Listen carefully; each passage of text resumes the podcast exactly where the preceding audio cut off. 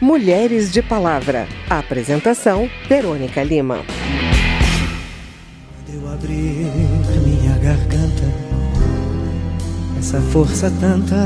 Uma fala do deputado gaúcho Bibo Nunes, do PSL do Rio Grande do Sul, direcionada contra deputadas em plenário, provocou reações entre a bancada feminina. As parlamentares consideraram o conteúdo machista. Entenda mais com a repórter Paula Bitar.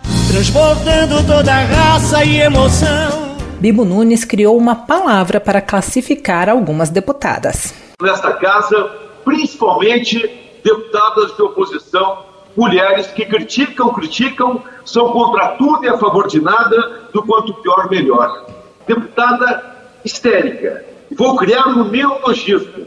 Deputérica. Quando eu falar deputérica, estou me dirigindo a uma deputada histérica, que não tem posicionamento, que não tem bom senso e que não se enquadra dentro do decoro parlamentar. Chega de vitimismo, principalmente no Rio Grande do Sul, onde em Porto Alegre nós temos uma vitória contra o comunismo. A fala provocou reação entre deputados, principalmente da bancada feminina. A primeira secretária da Câmara, a deputada Soraya Santos, do PL do Rio de Janeiro, destacou o alto nível de agressão sofrido pelas mulheres durante o processo eleitoral de 2020 e registrou repúdio às palavras do deputado. Repúdio total a essas palavras. O parlamento vem do verbo parlar, falar, da capacidade de usar inteligência para contrapor ideias e teses. Eu espero que os homens dessa casa e essas mulheres, enquanto estiverem presentes a qualquer sessão, possa sempre se levantar e repudiar e repreender qualquer palavra que possa desqualificar uma mulher repúdio compartilhado pela deputada Érica Cocai, do PT do Distrito Federal. Que é o deputado que se expressou de forma misógina, que se expressou com tanto ódio, ele irá para o lixo da história, como todo ódio, como toda misoginia, como todo preconceito, como todo o sexismo que não vão predominar neste país. A deputada Jandira Fegali, do PCdoB do Rio de Janeiro, acredita que o deputado deve responder por sua fala ao Conselho de Ética. Nos enfrentem nos argumentos, nos enfrentem na qualidade das nossas proposições, nos enfrentem no que pensamos, na nossa ideologia, nos enfrentem na nossa possibilidade real de termos ou não qualidade no que tratamos. Agora, nos enfrentar na desqualificação, na adjetivação, por favor, venham com a capacidade que vocês têm. Se não tem capacidade, calem a boca. Esse tipo de, de falta de decoro será tratado no lugar devido no Conselho de Ética, que tenho certeza que a bancada feminina o levará para lá. A deputada Fernanda Melchiona, do PSOL do Rio Grande do Sul, destacou a violência política de gênero sofrida por mulheres. Porque quando uma mulher é firme, quando uma mulher é forte, os machistas de plantão dizem que ela é agressiva, que ela é histérica, que ela é louca, para na verdade desqualificar o conjunto do conteúdo político que aquela mulher traz. Quando é o homem, é o grandão, como ele é bravo. Mas nós mulheres estamos acostumadas a enfrentar esse tipo de coisa na política. Não é à toa que nós ainda somos só 15% desse parlamento em função de um conjunto, de um conjunto né, de práticas machistas e patriarcais ao longo da nossa história. O deputado Bibo Nunes respondeu às acusações. Eu fico surpreso em me acusarem de misógino. Ninguém ama mais mulheres do que eu. Por mim, as mulheres mandam na Câmara e a polícia, a, a, política só terá salvação no dia que as mulheres forem maioria na política. Bibo Nunes disse ainda que nas eleições deste ano foi o deputado mais atacado pela oposição no Estado e que representará contra quem desrespeitá-lo no Conselho de Ética. Da Rádio Câmara, de Brasília, Paula Bitar. Lugar de Mulher.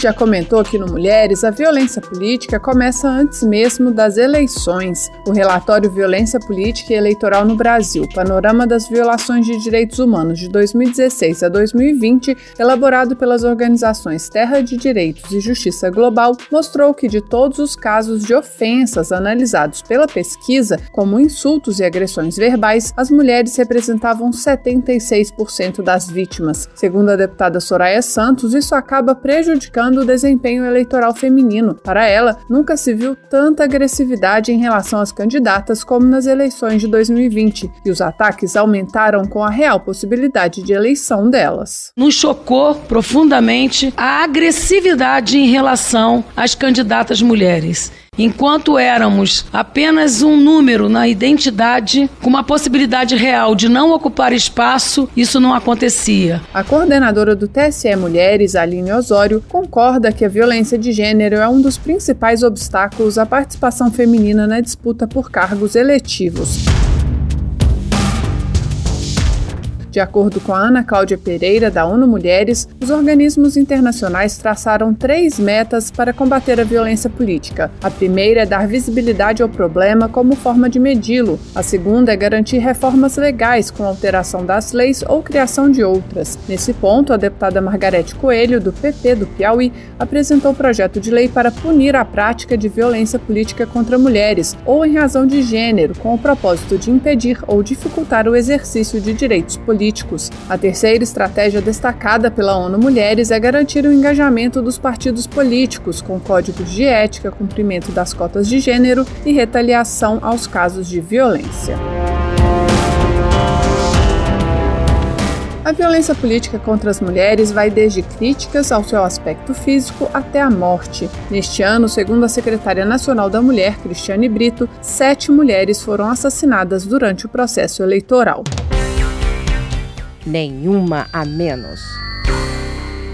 Eles não vão vencer, baby, nada de ser em vão.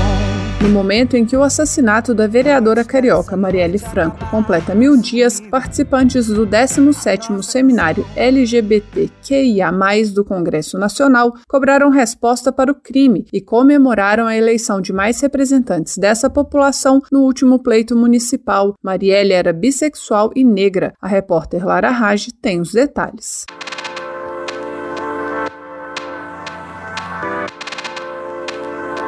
A deputada Áurea Carolina, do Pessoal Mineiro, alertou que a violência política se acentua neste momento, com várias parlamentares sofrendo tentativa de intimidação e ameaças. Vereadora trans eleita em Niterói, no Rio de Janeiro, Beni Brioli, disse que é uma das parlamentares recebendo ameaças e que isso evidencia como, na herança de Marielle Franco, elas estão construindo um projeto revolucionário, contrário ao Estado escravocrata, misógino, patriarcal e LGBTfóbico. Hoje completa mil dias sem a Mari, um dia que traz para gente muita dor, mas ao mesmo tempo traz para gente também é, muita força para dar continuidade a um projeto de sociedade que a gente vinha construindo juntas. Continuaremos construindo todas e todos e todos juntos. A sigla que dá nome ao seminário se refere ao movimento em defesa do direito à diversidade de orientações sexuais e de identidades de gênero.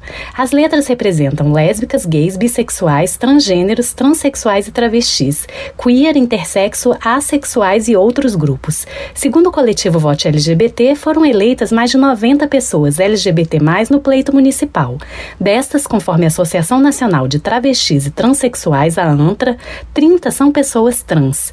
Bruna Benevides, da ANTRA, disse que a eleição de pessoas trans para as câmaras de vereadores é fruto de luta de mais de 40 anos. E eu fico extremamente feliz porque, ao contrário do que as pessoas pensam, não foi um fenômeno. Isso é fruto de muita luta, é fruto de uma história das travestis que se organizaram em 1992, analfabetas, a maioria delas nordestinas, negras, prostitutas, que se organizaram e pariram este movimento que nós estamos vendo hoje dando esses frutos. Assumidamente gay, o deputado David Miranda, do pessoal do Rio de Janeiro, destacou a importância de se colocar mais pessoas LGBTQIA+ no poder e afirmou que hoje as pautas do grupo não vão para frente no Congresso Nacional. Precisamos forçar que esse Congresso passe leis que protejam a aos empregos, integridade física, a integridade psicológica dos nossos LGBTQIA no Brasil.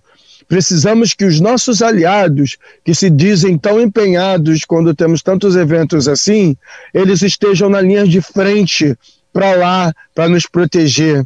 Precisamos também que muitos entendam, muitos e muitas entendam que os nossos corpos das nossas irmãs caem a paulada, são queimados todos os dias nesse país. David Miranda lembrou que o Brasil é o país que mais mata pessoas LGBTQIA no mundo. O deputado Camilo Capiberibe, do PSB do Amapá, citou alguns dados mostrando a violência contra essa população. No passado foram 297 pessoas assassinadas e outras 32 vítimas de suicídio. Esse ano já registrou, nos oito primeiros meses do ano, Segundo a Associação Nacional de Transsexuais e Transvestis, ANTRA, mais assassinatos de pessoas trans, 129 do que no ano passado inteiro, foram 124. Uma pessoa trans foi assassinada a cada três dias, a cada 26 horas. Uma pessoa LGBTQIA+. Eu sou filho do arco-íris, eu tenho outra íris, eu tenho outro olhar. E se o céu azul traz o arco-íris, é pra que a terra inteira possa admirar. No seminário, a deputada Maria do Rosário, do PT Gaúcho, pediu apoio para propostas de sua autoria, como o projeto que pune os crimes de ódio e intolerância e o projeto que garante o registro de dupla maternidade ou paternidade aos casais homoafetivos que tiverem filhos.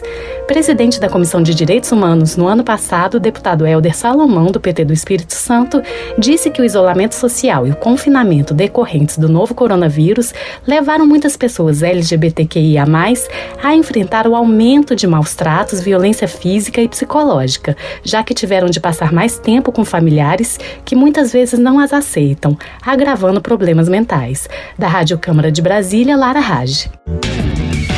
Inspirações.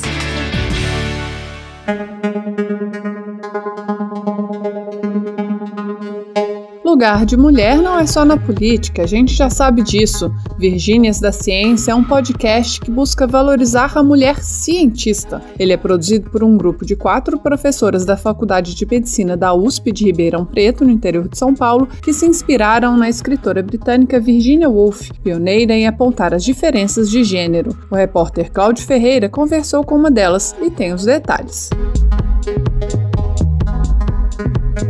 Como o projeto nasceu em meio à pandemia do coronavírus, esse foi o formato escolhido, por permitir que elas trabalhassem em locais separados. Cada nova edição é divulgada semanalmente. Professora do Departamento de Farmacologia, Rita Tostes, uma das organizadoras, explica que o objetivo é compartilhar informações científicas em linguagem simples e dar visibilidade à liderança das mulheres na pesquisa. A história está repleta de cientistas que tiveram suas descobertas questionadas ou refutadas por serem mulheres. Muitas vezes, seus nomes foram colocados em segundo plano, esquecidos. Muitas vezes, o conhecimento, os dons artísticos e intelectuais de mulheres foram usados por seus companheiros.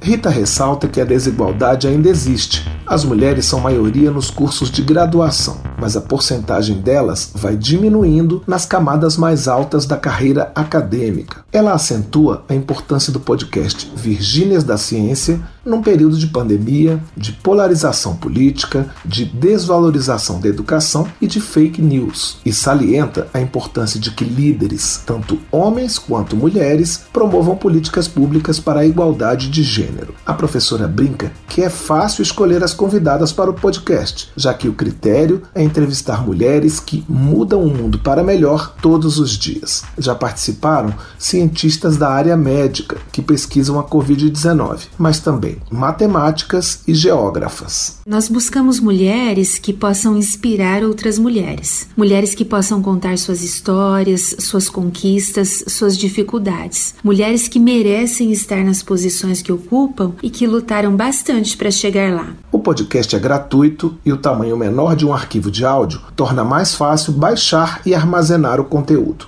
Os ouvintes têm se identificado com a carreira e a história de vida das entrevistadas e sugerem nomes de convidadas. Para ouvir os podcasts, basta acessar o site www.virginiasdaciencia.com.br. Repetindo, www.virginiasdaciencia.com.br. Da Rádio Câmara de Brasília, Cláudio Ferreira.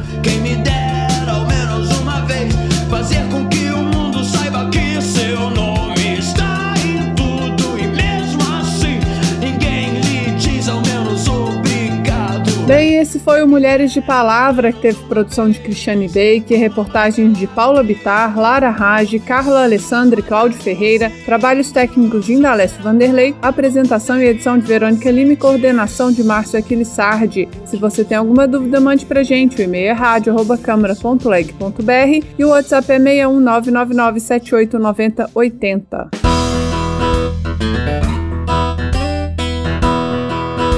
Mulheres de Palavra é produzido pela Rádio Câmara e transmitido pelas rádios parceiras em todo o Brasil, como a Rádio Super FM de Lagoa Santa, Minas Gerais. Você pode conferir todas as edições do programa no site radio.câmara.leg.br e no seu agregador de podcast preferido. Obrigada pela audiência até o próximo programa.